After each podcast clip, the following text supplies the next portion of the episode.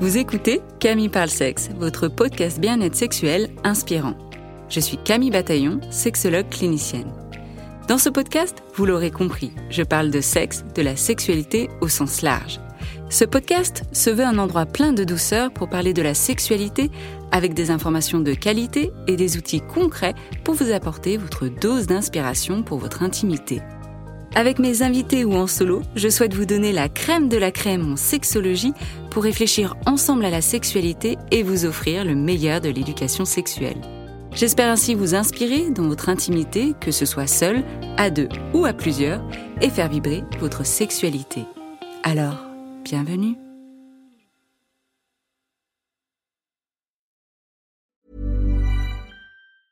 I'm Sandra, and I'm just the professional your small business was looking for. But you didn't hire me because you didn't use LinkedIn jobs. LinkedIn has professionals you can't find anywhere else, including those who aren't actively looking for a new job but might be open to the perfect role, like me. In a given month, over 70% of LinkedIn users don't visit other leading job sites. So if you're not looking on LinkedIn, you'll miss out on great candidates like Sandra. Start hiring professionals like a professional. Post your free job on linkedin.com/people today. There's never been a faster or easier way to start your weight loss journey than with PlushCare. PlushCare accepts most insurance plans and gives you online access to board-certified physicians who can prescribe FDA-approved weight loss medications like Wigovi and Zepbound for those who qualify. Take charge of your health and speak with a board-certified physician about a weight loss plan that's right for you. Get started today at plushcare.com slash weight loss. That's plushcare.com slash weight loss. plushcare.com slash weight loss. Ever catch yourself eating the same flavorless dinner three days in a row? Dreaming of something better? Well, HelloFresh is your guilt-free dream come true, baby. It's me, Kiki Palmer. Let's wake up those taste buds with hot, juicy pecan-crusted chicken or garlic butter shrimp scampi. Mm. Hello Fresh. Stop dreaming of all the delicious possibilities and dig in at HelloFresh.com. Let's get this dinner party started.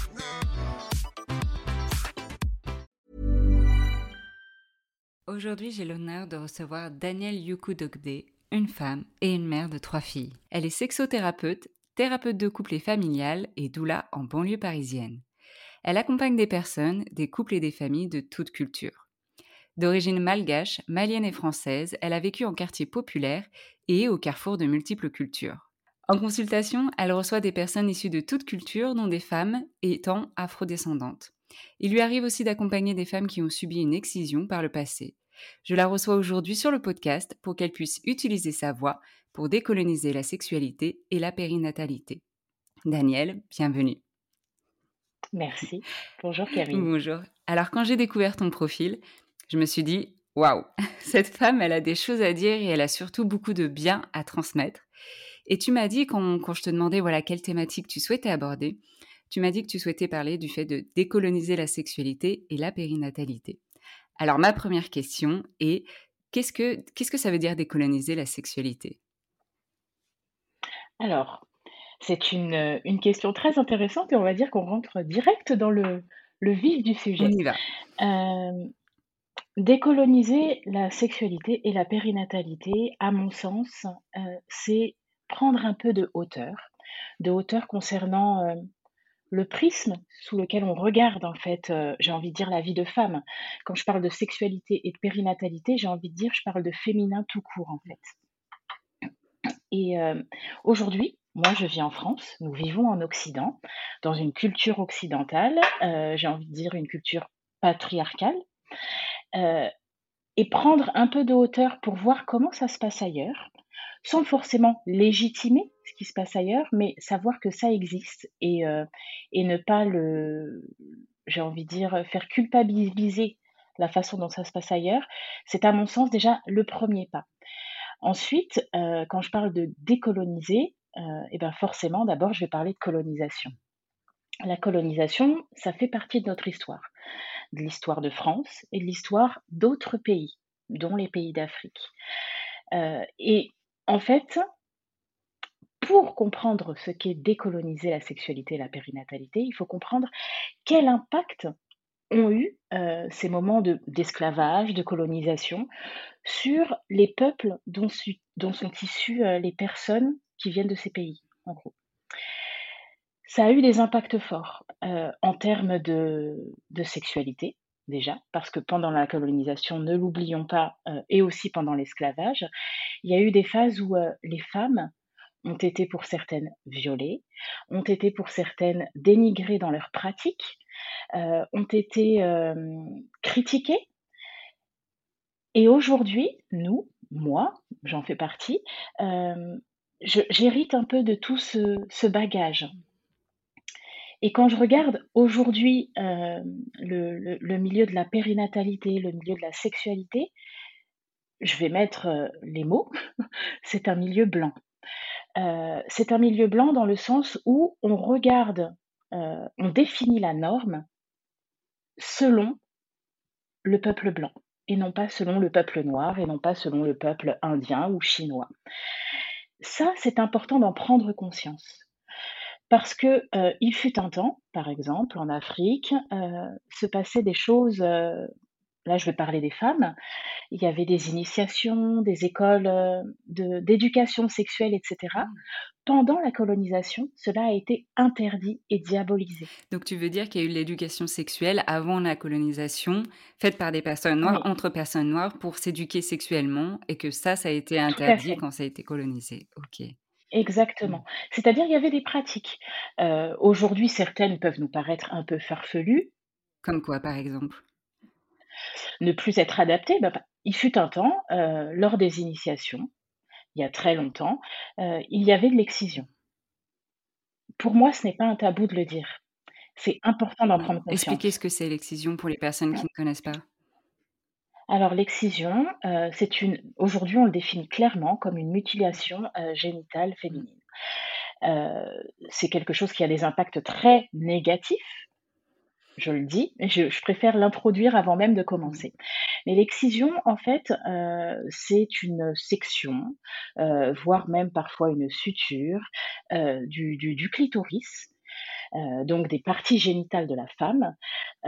Aujourd'hui, on définit ça comme une mutilation avisée d'ôter le plaisir de la femme. Mais par contre, là, je vais un peu choquer. Il n'en était pas ainsi au commencement, au début de cette pratique. C'est-à-dire, avant, lorsque ça a été mis en place, et souvent lors des initiations, alors l'initiation, c'est ce, qui, c'est ce qui correspond à peu près, grosso modo, je vais un peu grossir les choses, mais grosso modo, à la période de la puberté. Euh, à la période de la puberté, on prend une jeune fille qui, qui, s'apprête à devenir une jeune femme et on lui transmet certaines choses. Alors là, ce sont des femmes qui se mettent autour d'elle. Généralement, il y a plusieurs jeunes filles qui font leur initiation en même temps et à qui on inculque certaines, euh, certains savoirs de façon orale et pratique. Et il est vrai que pendant ces périodes-là, il fut un temps, euh, il y avait des excisions. Est-ce que l'excision d'antan ressemble à l'excision d'aujourd'hui, certains écrits disent que non. Après, moi, je, ne vais pas, euh, je vais pas faire d'affirmation en disant ce n'était pas comme mm. ça.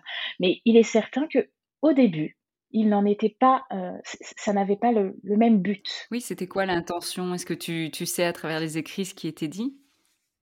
Alors, l'intention, c'était plus à visée spirituelle, euh, dans le sens où on part du principe, euh, dans, l'Afrique d'antan, euh, qu'il y a une énergie masculine et une énergie féminine. Le féminin et le masculin sont davantage des énergies avant d'être des, genres, des sexes, etc. Et de ce fait-là, on partait du principe que dans le masculin, il y avait une part de féminin qu'il fallait, euh, entre guillemets, comme ôter. Et chez le féminin, il y avait une part de masculin qu'il fallait ôter une fois qu'on arrive à l'âge de devenir homme ou femme. Et donc là, en, gros, ça serait du coup le clitoris euh, aurait comme symbolique plutôt quelque chose de masculin, peut-être par l'érection, peut-être. Hein, les, euh, ça, c'est que des hypothèses, hein, peut-être, mais ok, donc qu'il faudrait ôter. Pour être euh, quoi, complètement femme ou complètement homme? Exactement, pour entrer pleinement dans son identité. Parce que l'initiation d'antan, c'était le moment où on reconnaît ce jeune garçon comme faisant pleinement partie de la, de la communauté et devenant un homme. Mmh. Voilà. Et pareil pour les femmes. aujourd'hui, maintenant, j'ai envie de dire, on a des, des, récits de femmes et y compris des données scientifiques qui permettent de comprendre que cette, cette pratique est obsolète et néfaste. Donc, bien évidemment qu'il faut pleinement cesser cela. Mais moi, j'ai un discours assez nuancé, euh, dans le sens où je ne vais pas dire que c'est un acte qui, de base, était barbare. C'est un acte qui avait un autre but. On, peut, on peut émettre un jugement euh, euh, avec notre vision d'aujourd'hui, mais le but d'antan n'était pas forcément de nuire. Mmh. Oui, je vois ce que tu veux dire, oui. Alors qu'aujourd'hui, c'est vrai que ça va même, bah, les, les, mutilations génitales féminines vont à l'encontre des droits humains. Mais bien évidemment, bien évidemment. Aujourd'hui, maintenant, on a des connaissances qui sont, j'ai envie de dire, plus importantes et ça nous permet de comprendre que, que c'est un acte barbare aujourd'hui. Mais ce n'en était pas forcément un il y a je ne sais combien d'années. Et là, ça revient un peu à, l'intention, l'objectif derrière aussi, qui peut être du coup, si c'est pour ôter le plaisir, bah, créer des souffrances. Si c'est dans une autre visée, même si c'est peut-être la même mutilation, alors du coup, c'est pas appelé mutilation, mais on, note quelque chose, peut-être que ça peut être vécu différemment. Mais, Exactement. Mais, aujourd'hui, voilà, effectivement, on les condamne et, on essaye de les éradiquer, quoi. Et du coup, quand je parle de décoloniser la sexualité, je m'intéresse aussi à l'évolution de cette pratique. Par exemple, l'excision d'antan n'avait pas le même but. Cependant, à cette époque-là, nos sociétés en Afrique n'étaient pas patriarcales. J'allais poser la question. Mmh. Matriarcales, exactement, matriarcales et matrilinéaires. S'en sont suivis euh, des épisodes successifs d'esclavage, de colonisation, euh, des influences religieuses aussi. Et de ce fait-là, la société s'est peu à peu transformée en une société patriarcale. Et en effet, aujourd'hui, on peut se dire que cette pratique euh, vise à ôter le plaisir de la femme. Mmh. Parce qu'on est sous le, sous le joug du patriarcat, quoi. Exactement, tout à mmh. fait. Donc, les esclavages, les colonisations ont eu aussi un, impact sur l'évolution de la place de la femme, de la sexualité, du féminin, etc. Super intéressant. Et toi, et toi du coup, tu disais, tu as hérité de ces bagages-là. Donc, quel est l'impact pour toi et pour les femmes que tu accompagnes aussi? Aujourd'hui, euh, en tant que femme noire, il y a très peu de transmission on va pas se mentir. Euh, rares sont les familles où il y a une transmission, c'est-à-dire où il y a un groupe de femmes, de femmes généralement plus âgées, matures, qui ont vécu, qui viennent enseigner les jeunes filles euh, en âge, ben, j'ai envie de dire, euh, un peu comme les initiations d'avant, hein, justement, qui, qui, arrivent à la puberté, pour ne serait-ce que parler des menstruations, ne serait-ce que pour parler de leur corps, de leur anatomie. Ça ne se fait plus. Donc, la plupart des femmes de ma génération, et j'ai envie de dire un peu de ma culture, bien que l'Afrique est plurielle, hein, il y a 54 pays en Afrique, je ne sais combien de milliers d'ethnies, donc forcément il y a plusieurs, j'ai envie de dire, influences, mais généralement les femmes noires arrivent dans la sexualité sans bagage si ce n'est des a priori ou des choses qu'elles ont découvertes euh, euh, auprès de leurs copines ou à l'école. Et souvent des discours, des fois des discours effrayants aussi euh, de ce qui a été transmis en fait. Mais bien évidemment. Et, et là, j'en parle pour la sexualité, mais c'est pareil pour la maternité. moi, je me souviens, je suis entrée dans la maternité, j'y connaissais absolument rien enfantée, je ne savais pas ce que c'était. Mmh. Je savais pas du tout à quoi m'attendre, bien que je, vienne, euh, enfin, je, suis la fille d'une ancienne sage-femme. Ah, donc cette transmission n'a pas été passée non plus. Il y a eu de la transmission. Euh, j'ai envie de dire, euh, je, je, ne suis pas la plus à plaindre, et pourtant, j'estime que je n'avais pas assez en termes de connaissances. Mmh. Et à toi, selon ton avis, qu'est-ce qui... Alors tu en as parlé, hein, avec la colonisation, cette transmission s'est arrêtée. Euh, et aujourd'hui, pour toi, quels sont les, obstacles ou qu'est-ce qui fait que cette transmission Alors, on voit bien que maintenant, aujourd'hui, on essaye de plus en plus hein, de pouvoir transmettre parce qu'on sait que voilà, le, savoir, c'est le pouvoir. Donc, on essaye de redonner le pouvoir. C'est ce que tu essayes de faire dans tes accompagnements. Mais qu'est-ce qui fait qu'aujourd'hui, c'est encore euh, difficile, à ton avis? On, on avance encore dans le féminin et dans la sexualité avec un prisme blanc. C'est-à-dire que beaucoup de femmes qui me ressemblent ne se reconnaissent pas dans ce qui est, euh, dans ce qui est vulgarisé. Et là, je parle dans le bon sens du terme. hein. Aujourd'hui, il y a plein de connaissances qui sont vulgarisées, qui sont démultipliées, et c'est tant mieux. Sauf que nous, femmes noires, on ne se reconnaît pas forcément dans tout ça. C'est-à-dire, nous, mine de rien, même si la transmission ne s'est plus faite, il y a un bagage dont on a hérité de nos aïeuls. Et euh, il, est, il est parfois difficile euh, de tourner pleinement le dos à nos cultures. C'est-à-dire, nos mères ont fait d'une telle façon. Euh, alors oui, nous, on est la génération qui remet tout en question. Moi, j'ai vu ma mère faire certaines choses, je ne fais pas pareil pour tout. J'ai vu ma grand-mère vivre certaines choses, je ne vis pas les mêmes choses parce que j'ai décidé, mais j'ai regardé ça en face et j'ai décidé que je voulais faire autrement. Sauf que je ne tourne pas le dos à la façon dont, elles ont vécu. Je légitime aussi leur choix, ce qu'elles ont subi aussi. Je sais que certaines femmes dans nos lignées, par exemple, ont été euh, violentées, violées, euh, tues. Euh, à certaines femmes, on a enlevé leurs enfants. À certaines femmes, on a forcé d'allaiter des bébés, euh, des bébés blancs, tout simplement, et qu'elles n'allaitaient pas leurs propres enfants. Ce sont des choses dont on a hérité. Et aujourd'hui, je ne veux pas renier pleinement tout ça. Je veux m'en servir justement pour que ça me, ça me, ça me permette d'aller plus loin, de transmettre autre chose à mes enfants. Oui, de pas de pas renier parce que comme tu dis, c'est un bagage, ça permet une meilleure compréhension aussi de la personne. Et tu disais aussi, c'est vrai, l'accompagnement, là, si je parle de l'accompagnement en sexologie, il est souvent vu sous le prisme occidental parce que y a une majorité de sexologues blancs, comme moi, qui Mm. prennent cette Oui, place-là et qui ne peuvent pas forcément comprendre tout ce que des personnes noires ont oui, pu vivre et ce bagage euh, qui est impliqué par la colonisation, par les violences, par tout ce vécu-là. Et c'est important qu'il y ait des sexologues, qu'il y ait des doulas, des sages-femmes noires pour pouvoir encore mieux accompagner les personnes noires. Ouais, tout à fait. D'ailleurs, dans mes accompagnements, euh, je fais un peu, euh, j'ai envie de dire, d'ethno-accompagnement, dans le sens où je m'adapte à la personne qu'il y a en face de moi. Euh, imaginons, alors moi je viens d'une culture malgache, imaginons que j'accompagne quelqu'un qui vient de Madagascar, je sais à peu près comment ça se passe dans nos familles. Je sais la femme, je sais la place que la femme peut occuper. Est-ce que tu peux nous Je dire un sais petit peu ouais, généralement des exemples? Eh bien, par exemple, chez les Malgaches, on a une, euh, la place de la femme est très importante. C'est elle qui, bien qu'elle soit, elle ne soit pas forcément celle qui brille au devant, c'est elle qui décide. J'ai envie de dire, c'est un peu les traces du, du matriarcat qui est resté. Et du coup, euh, je sais que je sais quelles répercussions ça peut avoir chez des adultes de mon âge, par exemple.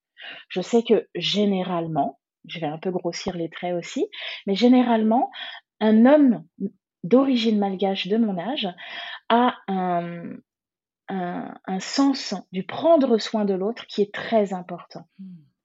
Et beaucoup d'hommes malgaches vont arriver dans la sexualité en étant euh, très soucieux de ce que vit et veut la femme, un peu en se plaçant euh, en dessous. Et, et qu'est-ce que ça a du coup comme conséquence, ça justement, euh, de prendre soin justement de la sexualité de la femme? Quels sont les, qu'est-ce que tu peux voir du coup pour pour ces femmes-là, et puis pour ces hommes-là qui se placent en dessous, du coup, quel impact ça a sur leur sexualité? Euh, chez la femme, ça peut avoir les répercussions euh, qu'elle elle doit garder une bonne image. La petite femme sage, la, la grande femme sage. La grande femme sage, la, la good girl, voilà. Exactement, bien sous tout rapport. La religion a aussi une place très importante euh, dans notre culture. Et de ce fait-là, euh, il faut, il faut garder bonne figure. Et ne pas, là je vais euh, grossir encore une fois les traits, mais ne pas être la, la, comment on appelle ça? Ne pas embrasser la place de la maîtresse, mais plus celle de la, de, de la femme et de la mère de famille, chez les femmes. Alors que chez les hommes, ça va être ne pas oser certaines choses parce que euh, quelle va être la réaction de la femme qui, euh, nous, dans nos lignées, on a eu des reines. On ne demande pas n'importe quoi à une reine. On la respecte. Et, exactement.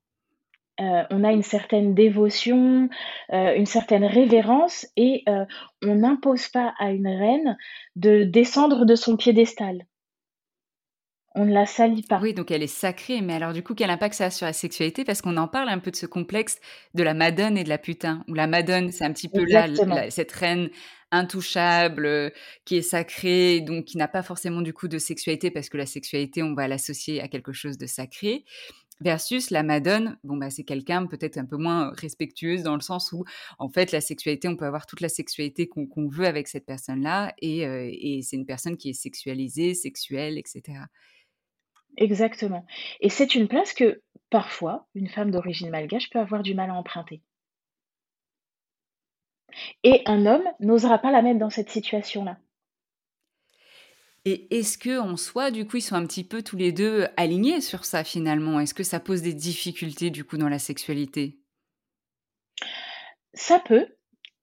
Alors, ça peut être bien vécu à partir du moment où, j'ai envie de dire, où c'est conscientisé. Mmh. Et c'est la façon dont le couple fonctionne. Et c'est OK. Sauf qu'aujourd'hui, on est dans, dans un monde où il y a des brassages de cultures, des cultures différentes qui se rencontrent. Et on peut arriver, par exemple, euh, eh ben, imaginons une femme d'origine française face à, à un homme, euh, par exemple, d'origine malgache. Là, il y a deux paradigmes qui sont complètement différents. Sauf que au moment où ils se rencontrent, eh ben, il peut y avoir des problématiques d'ordre sexuel. Mmh qui se mettent en place.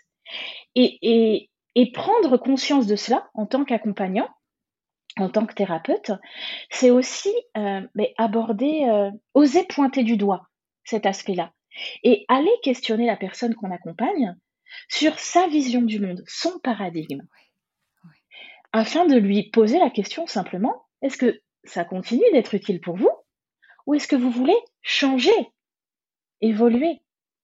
Tout est OK. Oui, là, on revient vraiment sur les valeurs et la vision de la sexualité. Et, à la question, est-ce que vous voudriez changer? Des fois aussi, ça va prendre du coup sous, justement ce prisme de, bah, c'est un peu le choc des cultures.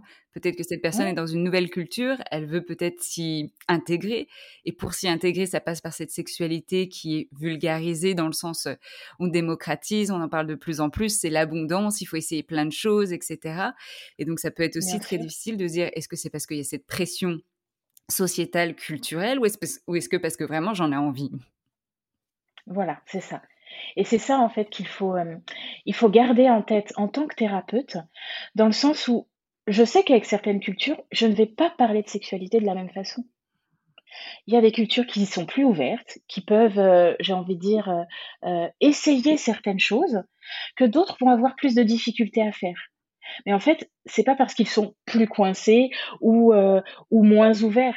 C'est simplement que ce n'est pas ce dont ils ont hérité, enfants, adolescents, et puis en devenant adultes. Et en fait, c'est pouvoir proposer, ben, j'ai envie de dire, euh, une palette d'ouverture, de portes, que chacun est en droit d'ouvrir ou non. Et sur ton site internet euh, Psychosexo Doula, tu dis accompagner euh, les femmes vers une vie sereine en les reconnectant à leur pouvoir de guérison. Qui sont les femmes qui viennent te voir et pourquoi elles viennent te voir? J'ai envie de dire, j'ai des femmes de partout, c'est-à-dire de tout milieu. Euh, je peux avoir des blanches, des noires. Alors oui, c'est vrai, j'attire, j'ai envie de dire, dans mon cabinet, pas mal de femmes noires. Peut-être parce qu'elles se reconnaissent aussi euh, dans la façon dont j'aborde les choses et aussi ben, physiquement. On, ne va pas se mentir culturellement. Euh, et j'ai des femmes également d'autres cultures. J'ai des femmes qui ont des problématiques particulières. Euh, je reçois pas mal de femmes qui, qui, qui ont vécu du vaginisme. Alors, est-ce que tu peux expliquer pour les personnes qui ne connaissent pas ce qu'est le vaginisme? Oui. Alors, le vaginisme, en fait, c'est une contraction involontaire et totalement incontrôlable euh, de, tout ce qui est, euh, j'ai envie de dire, périnée, de tout ce qui est sphère euh, intime, et qui empêche la pénétration. Et toute pénétration, ça peut être un tampon d'ordre sexuel, etc. Alors des fois, des fois, ça peut être possible de mettre un tampon, mais des fois c'est le pénis qui, où là c'est impossible aussi. Exactement, ça dépend. Et également les examens d'ordre gynécologique pour certaines femmes. et j'ai envie de dire, chaque récit est différent, chaque vécu est différent. Et lorsque ces femmes viennent dans mon cabinet, euh, bien évidemment, avant cela, elles ont, euh, j'ai envie de dire, exploré euh, si d'un point de vue anatomique, médical, tout se passe bien. Moi, je vais plus intervenir sur tout ce qui est ben, d'ordre psycho-émotionnel. Qui est très important, en fait, dans la prise en charge aussi Exactement, mais mm. bien évidemment, bien évidemment. Et, et du coup, on va, ben, explorer l'histoire d'une personne, les représentations qu'elle se fait aussi euh, de ce qui est pénétration, de ce qui est sexualité, de son rapport à son propre corps, etc. Euh, pour ensuite bien cheminer, j'ai envie de dire, euh, doucement, à son rythme, vers une ouverture. Et c'est intéressant ce que tu disais par rapport aux représentations. Et souvent, dans le cadre du vaginisme, on peut voir des femmes qui pensent que leur vagin, bah, c'est un trou, même quelque chose de fermé, ou que le pénis est, ultra gros comparé au vagin, que ça peut pas rentrer. Tu penses que ces représentations-là, elles, viennent d'où? Elles sont multiples. Elles sont d'origine multiple, dans le sens où euh, il y a déjà un manque d'éducation. On revient à la transmission. Exactement, tout à fait. Euh, ne serait-ce que comprendre son propre corps, à soi sans même connaître le corps de l'autre, mais déjà son propre corps. Euh, rares sont les femmes qui, parfois, se, regardent dans un miroir. Oui, parce qu'il faut prendre un miroir pour se voir. C'est déjà aussi une chose. C'est une action voulue, vraiment, parce qu'on ne peut pas juste, oh bah, oups, oups j'ai vu euh, mon vagin, ma vulve comme ça. Non, il faut vraiment une attention de, si j'ai envie de la voir, il bah, faut prendre un miroir et j'observe ma vulve et je vois ce qu'il en est. Mais c'est une intention et une action qui est nécessaire. Tout à fait. Et bien souvent, on arrive juste avec ce qu'on a appris en, cours de SVT au collège, etc. Euh, j'ai envie de dire au collège, déjà, on n'est pas ouvert, euh, entouré de ses camarades, à aborder ces sujets-là, pour certaines personnes. Euh, et ensuite, il y a aussi un héritage post-colonial. On va pas se mentir. Il y a une représentation, et là je vais parler plus pour les personnes noires, il y a une représentation, il y a une sexualisation des corps noirs. Déjà, que ce soit le corps de la femme ou le corps de l'homme. Euh, n'oublions pas, il y a eu un temps où il y avait des os humains. Ça existait, ça existait à Paris, au jardin d'acclimatation par exemple. En plein milieu de la ville et des personnes, voilà, c'était souvent le, fessier hein, qui était représenté parce que euh, Exactement. bah, plus gros que euh, celui des femmes blanches et donc c'était vu comme quelque chose d'exotique. Exactement. Il y a eu aussi un moment où euh, on exposait les parties génitales des femmes noires.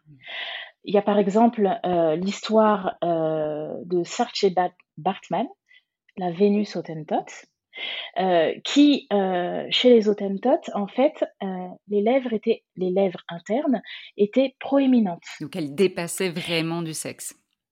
Exactement. Euh, sauf qu'à cette période-là, apparemment, il était euh, peu connu que les lèvres internes puissent dépasser les lèvres externes. Et de ce fait-là, euh, cette femme a été exposée, a été aussi ben, abusée sexuellement, exploitée, à cause de ses attributs génitaux. Qui sont tout à fait normaux, on le rappelle. Exactement, exactement. Et les hommes aussi, euh, les hommes noirs, euh, il y a cette représentation dans la psyché collective que les hommes noirs ont, des parties, euh, des, des, parties génitales énormes, plus grandes que la norme. Et de ce fait-là, on arrive avec tout ça dans notre, j'ai envie de dire, dans notre imaginaire.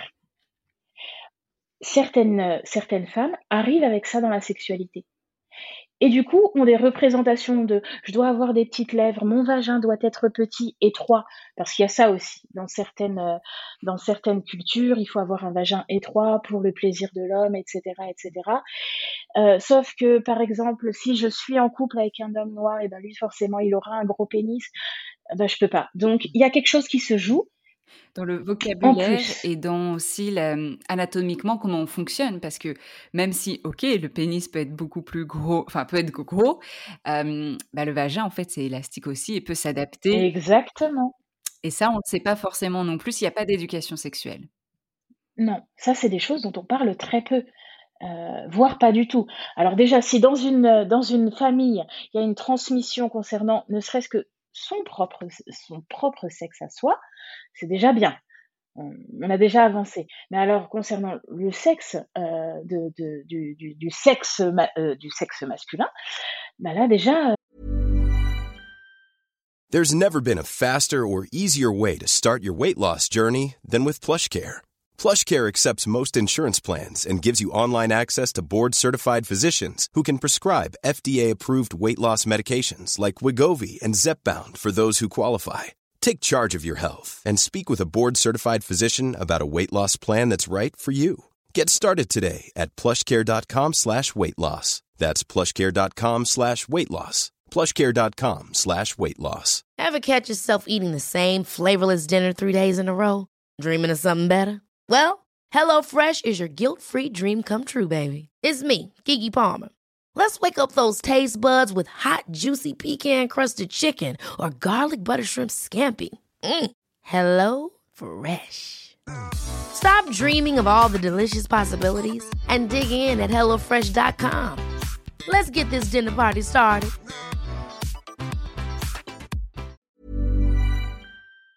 heu, il y a encore moins de transmission.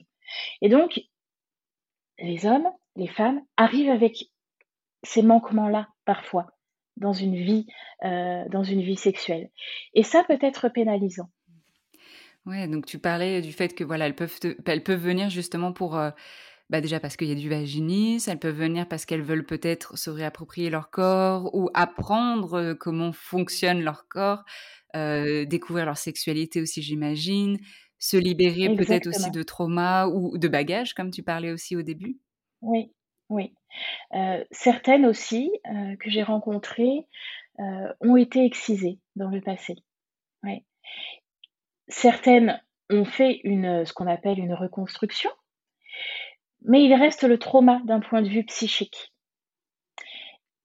Et c'est sur ça que je vais accompagner. OK. Est-ce que tu peux du coup, hem, nous dire un petit peu quel est l'impact justement de ce que tu vois toi dans dans ta pratique, l'imp l'impact des excisions sur la sexualité et le corps des femmes? Sur le corps d'une femme, heu, clairement, cette partie-là, en fait, ça devient une zone de guerre. C'est une zone de souffrance, même s'il y a eu réparation d'un point de vue anatomique. Et ça nécessite obligatoirement, j'ai envie de dire et heu, et c'est ce qui est mis en avant, par exemple, par le docteur Pierre Foldès, aujourd'hui, heu, j'ai envie de dire qui est, heu, qui est un précurseur en termes de réparation anatomique pour les femmes qui ont été excisées dans le passé. Il le met bien en avant, il explique que ça nécessite un accompagnement d'un point d'ordre, enfin d'un point de vue, psychologique, et réappropriation de son corps, de son schéma corporel. Ouais, parce qu'il ne suffit pas juste alors, heu, la réparation, heu, tu sauras mieux expliquer que moi, mais en fait, heu, le clitoris, souvent ce qu'on va exciser, c'est la partie externe, c'est le Ouais. gland et puis en fait, le clitoris, il y a Ouais. toute une partie interne et donc dans la réparation, on va venir tirer, on va venir tirer pour faire ressortir, le clitoris un petit Tout peu. Donc le clitoris est toujours là et donc le plaisir est toujours possible. Mais c'est pas parce qu'il y a réparation qu'il y a vraiment intégration, comme tu disais, de cette conscience-là. Et peut-être du plaisir aussi, du coup? Oui, parce que certaines femmes vont se l'interdire, heu, plus ou moins consciemment. Ça peut se faire totalement inconsciemment. Elles vont se l'interdire parce que, heu, c'est une zone qu'on a mis pleinement au sommeil, dans le sens où ça a été une zone où il y a eu un trauma. On est venu, heu, bah, j'ai envie de dire, forcer cette zone, Lui arracher cette zone. et Mmh mh. Exactement et pour certaines, parce que toutes les excisions ne se ressemblent pas, heu, aujourd'hui, hem, on on catégorise les excisions et j'ai envie de dire que même cette catégorisation, dans les faits, n'est pas totalement, hem et pleinement réaliste. Ouais. Parce qu'une même excision faite de la même façon chez 2 femmes différentes La cicatrisation ne va pas se faire pareil. Et de ce fait-là, l'impact et l'aspect, ben, j'ai envie de dire physique, ne sera pas le même. Et ça, c'est une chose qu'on parfois on a tendance à oublier. Oui, on va tout de suite catégoriser avec avec les quatre catégories, hein, c'est ça, il y a quatre catégories et pourtant, on peut être dans la même catégorie et pas avoir le même ressenti et tout ça dépend de plein de facteurs, j'imagine. Tout à fait, exactement. Donc, j'ai envie de dire, chaque personne étant unique, ce qu'elle a subi étant unique, ça nécessite une prise en charge qui est unique. Voilà, ça c'est important de le dire. Et euh, chaque femme aussi, et là j'en reviens à décoloniser euh, tout ce qui est sexualité, euh, chaque femme a un vécu différent concernant son, son excision. Il y a certaines femmes, et on en parle très peu, c'est devenu un sujet tabou parce que pour certaines femmes, ça dessert la cause. Je peux l'entendre, je ne partage pas cet avis. Euh, certaines femmes n'ont pas eu que des répercussions euh, néfastes et dramatiques de l'excision. Il y a des femmes qui ont été excisées, euh, et c'est généralement en plus des femmes d'Afrique de l'Est plutôt que de l'Afrique de l'Ouest, ont été excisées et ont encore du plaisir dans leur sexualité. Et ça, c'est une chose qu'on n'ose pas dire. Euh, j'ai même lu certains récits, le récit d'une femme qui expliquait qu'elle a voulu en parler lors d'un groupe de femmes, d'un cercle, et qu'on le lui a interdit dans le sens où ça pouvait pénaliser la cause de combat contre l'excision. Et ça, moi, j'ai du mal à l'entendre. Parce qu'on a invalidé son récit. Invalidé et invisibilisé euh, ce qu'elle peut vivre. Et c'est vrai que dans les réparations, quand on propose automatiquement presque réparation, je dis quand même attention, écoutons si la femme en a envie, parce que pour elle, elle peut aussi, même si ça peut être douloureux à entendre, mais elle peut être très bien dans cette excision parce que ça lui apporte quand même aussi des choses et elle voit pas forcément des bénéfices à se faire réparer entre guillemets. Tout à fait, tout à fait. La réparation ne doit pas être systématique euh, et, j'ai envie de dire d'ailleurs les, chirurgiens qui, proposent cet acte généralement euh, vont faire un peu euh, avec la, patiente une balance bénéfice-risque. Parce que à une intervention chirurgicale, ne l'oublions pas, il y a toujours des potentiels risques.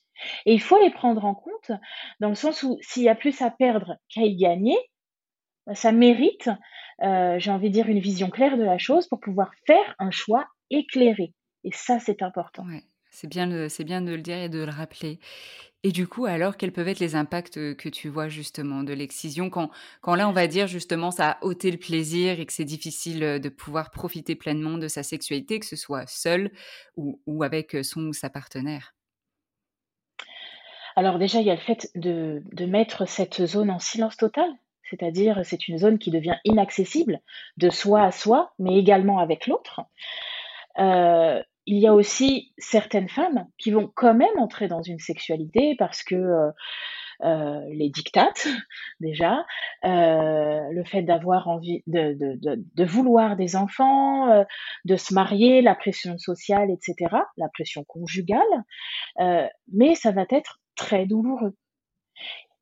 Et pour certaines femmes, eh ben, à chaque euh, relation sexuelle, on ravive le souvenir de ce traumatisme premier. Il y a certaines femmes, euh, ben, elles ont une colère monstre et elle est légitime. J'ai envie de dire, toutes les colères sont légitimes. Elles ont une colère monstre contre soit leur mère, soit les femmes qui leur ont infligé ça. Et certaines femmes, non. Elles n'en veulent absolument pas à leur mère, elles en veulent euh, à la société qui, a inculqué ça, elles en veulent parfois aux hommes. Chaque récit est différent mais chacune arrive avec son bagage et, ce qu'il est important de faire, moi, je, n'arrive pas avec euh, d'idées préconçues. Quand une femme, lorsqu'une femme me dit, lorsqu'une femme me dit, j'ai été excisée, ok. En fait, comment le vivez-vous? Comment ça se traduit au quotidien pour vous? Parce que on peut avoir une vision, euh, j'ai envie de dire très occidentale, et se dire l'excision c'est mal, c'est une mutilation, c'est un acte barbare. Oh pauvre de vous, je vous plains, votre mère a été horrible de vous faire ça. Et eh bien dans ce cas-là, on risque de ne pas ouvrir pleinement la porte à la femme qu'on a en soi. Parce que pour certaines femmes, ce n'est pas vécu de cette façon-là. Et il faut l'entendre. Mhm. Oui et du coup se dire: «Eh bah, voici la solution, c'est la réparation, faut passer par la réparation» et là encore, c'est peut-être sous le prisme occidental de proposer ça, alors que comme tu dis, il faut avoir une position de, heu, voilà, d'accueil de la parole, de comment la personne vit les choses et ce qu'elle souhaite avant de de de faire déjà déjà, faut jamais se projeter, mais de faire des des propositions qui ne sont pas adaptées à la personne. Tout à fait, exactement, c'est ça. Donc moi, mon ma position, c'est vraiment à chaque fois, hem, d'être dans l'accueil de l'autre, dans l'accueil inconditionnel et de ne pas avoir d'idées préconçues. Je ne sais pas quel impact telle ou telle chose a eu pour vous. Je ne sais pas. C'est à vous de me le faire, heu, entendre et à moi de l'intégrer pleinement et de vous accompagner avec ce que vous m'amenez en consultation. Super et et ce pouvoir de guérison, comment elles peuvent, heu, comment elles peuvent y accéder? Alors bien sûr, hein, tu as plein d'outils, c'est un accompagnement et donc heu, voilà, mais mais en quelques mots, même très résumés, hein. Déjà, c'est se reconnecter à soi à ce que je ressens, à ce que je souhaite, ce que je désire et ça, pour certaines femmes, c'est très compliqué. Qu'est-ce que je désire? Et et peu le savent et c'est aussi, hem, à ce que j'aimerais par la suite. En fait, aujourd'hui, j'arrive avec telle problématique, c'est ce dont je ne veux plus ou c'est ce que je veux voir évoluer. OK, mais on va vers quoi? Moi, je n'ai pas, heu, d'objectif à vous donner. C'est-à-dire, je ne vous dis pas: «Il faut aller vers ça pour être pleinement épanoui dans votre sexualité, pour vous guérir, pour réparer vos traumas et cetera, c'est ça le chemin». Non, je n'en sais rien. Je vais ouvrir enfin, je vais proposer certaines portes, je vais les présenter et à la personne de voir ce qui est confortable pour elle ou non Mmh mh. et d'aller explorer cela et quand je parle de pouvoir de guérison, là, j'en reviens toujours à décoloniser la sexualité. C'est que, hem en Occident, on théorise les choses. C'est-à-dire, heu, généralement, on on émet une théorie et la science vient confirmer cette théorie. C'est comme ça que ça marche en Occident. Sauf que dans certains coins du monde, ça ne marche pas comme ça. C'est on expérimente la chose, on voit ce qu'elle produit, dans certains coins d'Afrique, par exemple, on voit ce qu'elle produit et on la perpétue et en plus, on la démultiplie, non pas en la théorisant et en l'écrivant, mais par tradition orale. Voilà comment il y a certains processus de guérison qui ont été, heu, j'ai envie de dire, enseignés oralement dans le passé, qui ont été délégitimés lors de la colonisation, diabolisés. On disait aux peuples africains: «C'est de la sorcellerie votre truc, vous arrêtez tout de suite, vous devez faire autrement, c'est nous, nous on a des médecins, on a ça et c'est nous qui commandons». Voilà ce qui s'est passé. Sauf qu'aujourd'hui, en Occident, il y a certaines pratiques qui se font, qui ressemblent étrangement à ce qui se faisait en Afrique dans le passé et qui se fait encore dans les villages. Heu, je donne l'exemple, par exemple, des tremblements. Il y a une, une thérapie qui s'appelle, heu, la TRE. C'est une technique où on va trembler, on va, heu, on va amener la personne accompagnée à effectuer des tremblements en ressassant un peu ses traumas et cetera pour s'en débarrasser. Pour évacuer, exactement. Et bien, dans certaines tribus d'Afrique, il va y avoir la danse, les femmes, heu, les femmes en Afrique sont connues pour leur, leur, entre guillemets, leur, leur roulement de bassin. La zone du bassin, c'est une zone qui bouge beaucoup en Afrique. Dans tous les coins d'Afrique, le bassin est très engagé chez les femmes. Et c'est des choses, c'est des danses qui s'opèrent beaucoup entre femmes. Heu, l l'occidental va voir ça d'un œil, heu, j'ai envie de dire, heu, en sexualisant, alors qu'en Afrique, c'est pas forcément sexualisant. Comme le twerking, hein, par exemple aussi. Alors alors le twerking, peut-être que je me trompe, je sais pas si ça vient d'Afrique, heu, mais enfin le twerking, heu, maintenant a été, heu, repris, en Occident et sexualisé comme une danse sexuelle, alors qu'à la base, c'est quelque chose pour la fertilité, si je me souviens bien. Exactement. En Afrique, il y a des danses de la fertilité, et aujourd'hui, moi-même en tant que doula, j'invite les femmes à à mobiliser leur bassin. Mais c'est des choses qui existent dans d'autres cultures, sauf qu'elles avaient été diabolisées. Heu, le certaines danses, par exemple, chez les Massaï, ils sautent beaucoup, heu et cetera. C'est des choses qui ça permet en fait d'évacuer et il y a la parole, il y a des chants en même temps, des cris. Euh, on, traitait, excuse-moi de le dire, mais on traitait les Africains sauvages lorsqu'ils faisaient ça. Sauf qu'aujourd'hui, on théorise ces choses en Occident pour les démultiplier à visée thérapeutique. C'est dingue. Et oui, parce que maintenant, il y a beaucoup, effectivement, par rapport au trauma, il faut bouger le corps, il faut se secouer, etc.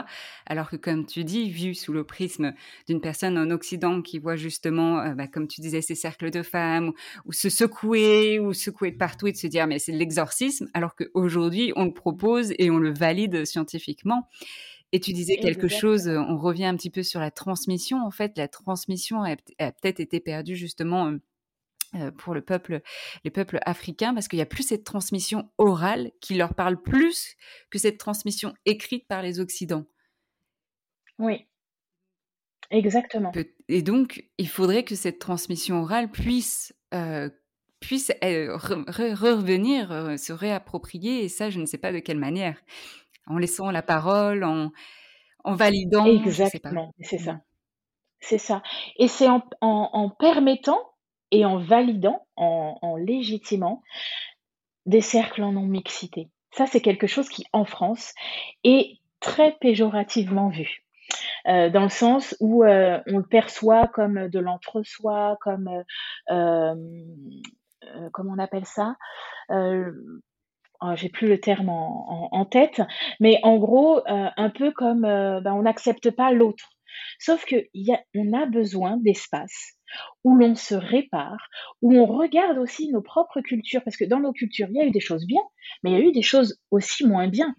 Mais pour pouvoir les regarder en face, il faut pleinement euh, prendre conscience de ce qui a été fait dans le passé. Et ça, mais parfois, on a besoin que ce soit fait en non-mixité. Et là, quand tu dis non-mixité, c'est-à-dire entre femmes, mais entre femmes de même culture ou pas forcément? Oui, oui, mhm. parfois entre femmes noires. Alors moi, je parle pour euh, des femmes de, culture afrodescendante, mais euh, ça peut être pareil pour des femmes d'Amérique latine, et, ça peut être pareil pour, euh, je ne sais pas, des femmes d'Océanie, etc. Mais il y a eu des traumas, il y a eu une histoire, et prendre conscience de l'histoire qu'il y a eu, ce n'est pas euh, rejeter, l'autre ou le diaboliser. C'est simplement accepter que le passé a eu une influence sur le présent et en aura une aussi sur le futur.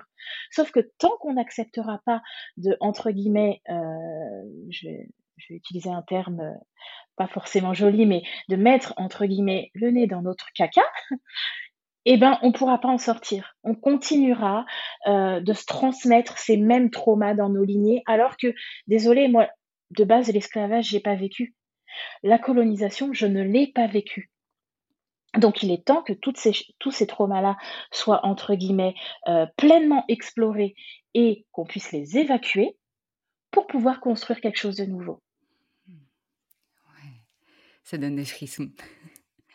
Oui, et ça permet ça aussi, ces cercles en, non-mixité de même culture, c'est au lieu de, perdre son temps des fois à expliquer le vécu, argumenter, parce qu'en face, il y aura toujours des personnes pour dire mais non, c'est pas vrai, ou c'était pas comme ça, etc.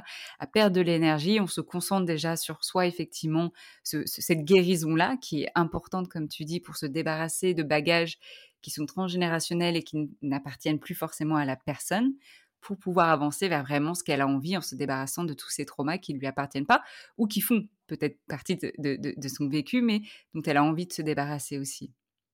Oui.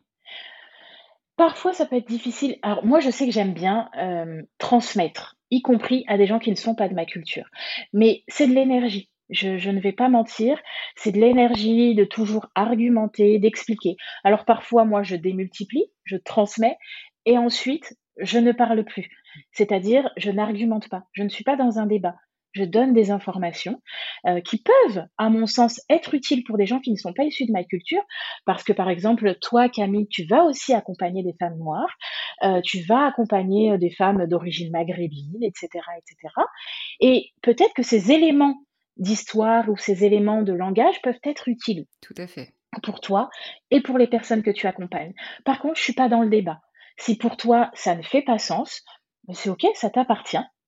Mais je, n'irai pas euh, tergiverser pendant des heures pour essayer de te faire comprendre que ça, je n'y mets plus d'énergie. Je l'ai fait dans le passé et en fait, ça a été, euh, ça m'a énormément euh, fatiguée. Oui, il vaut mieux te concentrer sur justement ce que tu peux faire, ton, ton, pouvoir en fait d'agir. Exactement. Et d'ailleurs, du coup, merci pour ton temps parce que je pense que ça va beaucoup apporter. Alors là, tu as fait l'éducation et des fois aussi, il y a toute cette question de est-ce que bah, justement les personnes noires doivent éduquer les personnes blanches par rapport à ça? Aujourd'hui, tu l'as fait un peu. Euh, donc merci, euh, merci pour ça. Et, justement, ça permettra peut-être, euh, dès qu'il y a des personnes qui nous poseront des questions là-dessus, de renvoyer vers le podcast comme ça. tu peux te libérer ce temps-là. Oui. mais du coup, je voulais te demander en dernière question, et là, peut-être spécifiquement, peut-être aux personnes afrodescendantes, si elles devaient retenir qu'une chose, parce que tu adores transmettre et, voilà, cette transmission revient toujours à ça. si, tu devais, si elles devaient retenir qu'une chose de la sexualité ou et de l'éducation sexuelle, qu'est-ce que ce serait? Qu'est-ce que tu aimerais qu'elles retiennent pour, pour, pour avoir ce pouvoir sur leur vie sexuelle? Premièrement, je parlerais de reconnexion à soi mais d'un point de vue général, et là je ne vais pas uniquement parler de sexualité, c'est à soi. Euh, qui suis-je? Déjà, c'est une, question euh, à laquelle il est difficile de répondre pour beaucoup de personnes, quelle que soit la culture. Qui suis-je? C'est compliqué déjà. Euh, donc, qui suis-je? D'où est-ce que je viens? Je suis obligée de regarder vers le passé pour ensuite aller vers le futur. donc, d'où est-ce que je viens? De quoi est-ce que j'hérite? Ok me poser la question, est-ce que ça, j'en veux encore ou pas? Est-ce que cela m'est utile? Euh, Moi, il m'arrive de regarder avec beaucoup de tendresse et d'amour le passé de, de ma mère, de mes grands-mères, euh, de mes arrière-grands-mères, etc., etc. Je vois les choses qu'elles ont vécues de bien et je m'en sers pleinement et, euh, et, j'en hérite et je, je les garde précieusement. Et je vois des choses qui n'étaient pas forcément utiles et qui les ont parfois desservis. Eh bien ça, je les remets en question. Déjà, j'analyse chez moi, est-ce que inconsciemment, je le reproduis? Il y a des choses que oui, je reproduis. Euh, et dans ce cas-là, est-ce que j'ai envie de continuer de les reproduire? Ah, peut-être pas. Ok. Je suis patiente envers moi-même. C'est-à-dire, euh, je ne vais pas me faire violence. C'est difficile de se détacher de certaines choses.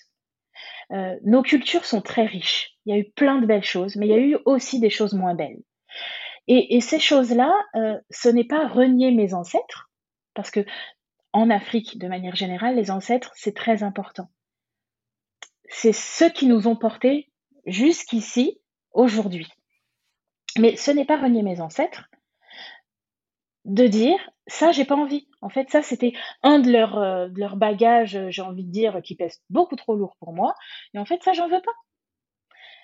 Il faut être patient et être, j'ai envie de dire, bienveillant envers soi-même pour oser dire, mais ça, en fait, j'arrête. C'est le passé et c'est fini pour moi. Et ce n'est pas ce que j'ai envie de transmettre à mes enfants non plus.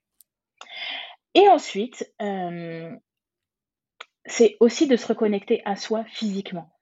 D'oser euh, aller explorer les espaces de son corps qu'on ne connaît pas. Et bien évidemment, là je prends en compte toutes les cultures et tous les cultes, c'est-à-dire toutes les religions. Euh, je ne parle pas forcément de masturbation. C'est d'aller se regarder. Avec quoi je suis à l'aise et avec quoi je ne suis pas à l'aise. Euh, quelle partie de mon corps j'aime et quelle partie de mon corps je n'aime pas forcément. Et pourquoi? Parce que parfois, on se rend compte que c'est euh, des choses dont j'ai hérité. Ah, on m'a dit que ta ta ta ta ta ta. Euh, sauf que, euh, par exemple, dans la culture occidentale, il fut un temps j'en reviens toujours à décoloniser la sexualité. Il fut un temps, il fallait être euh, filiforme, ne pas avoir trop de fesses, ne pas avoir trop de trop poitrine, pas de hanches trop euh, visibles, etc. Il fut un temps. Sauf qu'aujourd'hui, quand on regarde, il y a beaucoup de femmes qui, vont faire appel à, la chirurgie esthétique pour avoir des physiques un peu plus, euh, avec des formes plus généreuses. On voit bien que on est influencé par la culture dans laquelle on vit. Donc, pour des, personnes qui sont d'ascendance étrangère, eh ben, il y a plusieurs cultures qui s'entrechoquent. Hmm. Qu'est-ce que je prends chez une? Qu'est-ce que je prends chez l'autre? L'appropriation, ce qu'on appelle aujourd'hui un petit peu, justement, qui est remise en question. Euh, où commence l'appropriation? Euh, Qu'est-ce qui est OK de prendre dans une culture ou une autre? Quand on a des privilèges et mmh. qu'on s'approprie des choses d'une culture qui a été euh, piétinée, est-ce que c'est OK? Ça soulève beaucoup d'autres questions aussi. Hein. Mmh. Ouais. allez, une dernière question, enfin une ressource si tu as un livre, une recommandation, un podcast à transmettre, c'est lequel? C'est quoi? Mmh, mmh, mmh, J'en aurais tellement, mais je vais essayer de me limiter.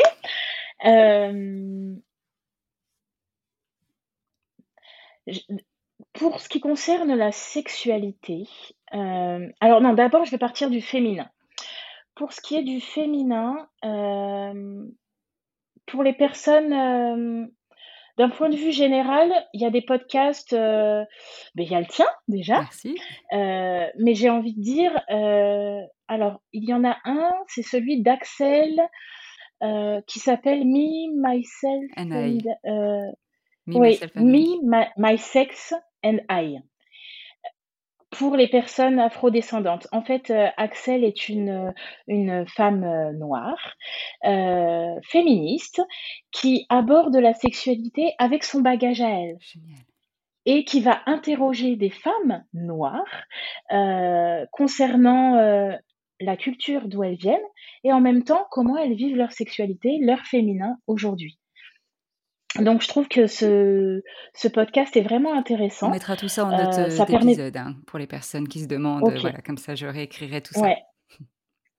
Donc ça c'est une ressource qui est pas mal. Euh, J'aime bien aussi. Euh, alors ça n'a rien à voir avec la sexualité, mais pour euh, ouvrir son regard à d'autres euh, d'autres points de vue d'ordre culturel, c'est les enfants du bruit et de l'odeur. génial comme podcast, ouais, je le recommande.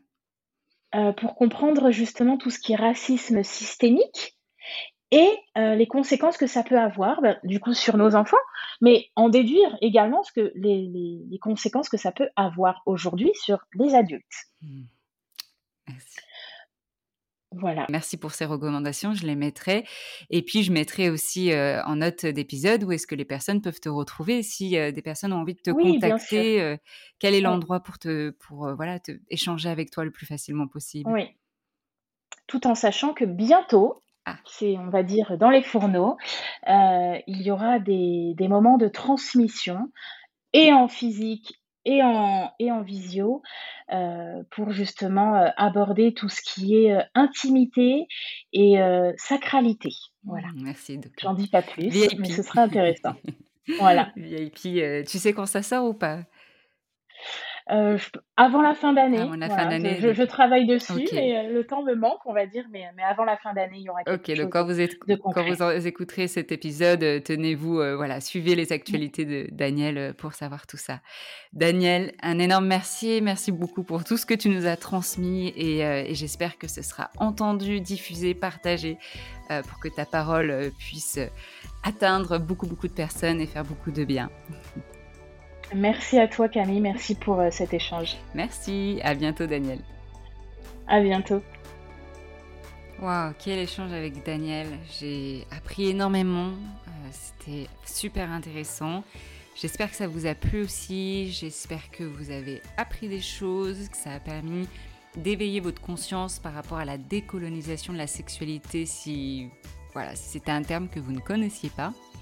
Si vous avez aimé cet épisode, n'hésitez pas à lui mettre des étoiles, à partager vos avis, vos commentaires sur votre plateforme d'écoute ou même sur mon compte Instagram Camille Parle.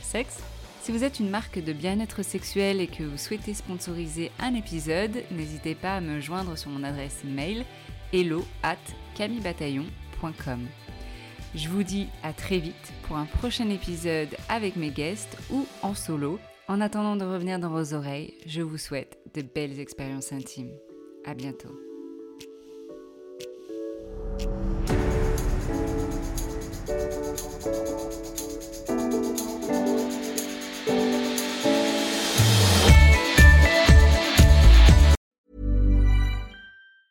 Hi, I'm Daniel, founder of Pretty Litter. Did you know cats tend to hide symptoms of sickness and pain? I learned this the hard way after losing my cat, Gingy. So I created Pretty Litter, a health monitoring litter that helps detect early signs of illness by changing colors, saving you money and potentially your cat's life. Pretty Litter is veterinarian developed, and it's the easiest way to keep tabs on your fur baby's health right at home. Go to prettylitter.com and use code ACAST for 20% off your first order and a free cat toy. Terms and conditions apply. See site for details. Ever catch yourself eating the same flavorless dinner three days in a row? Dreaming of something better? Well, HelloFresh is your guilt free dream come true, baby. It's me, Kiki Palmer. Let's wake up those taste buds with hot, juicy pecan crusted chicken or garlic butter shrimp scampi. Mm. Hello Fresh. Stop dreaming of all the delicious possibilities and dig in at HelloFresh.com. Let's get this dinner party started.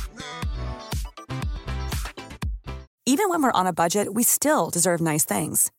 Quince is a place to scoop up stunning high end goods for 50 to 80% less than similar brands. They have buttery soft cashmere sweaters starting at $50, luxurious Italian leather bags, and so much more. Plus, Quince only works with factories that use safe, ethical, and responsible manufacturing. Get the high-end goods you'll love without the high price tag with Quince. Go to quince.com/style for free shipping and 365-day returns.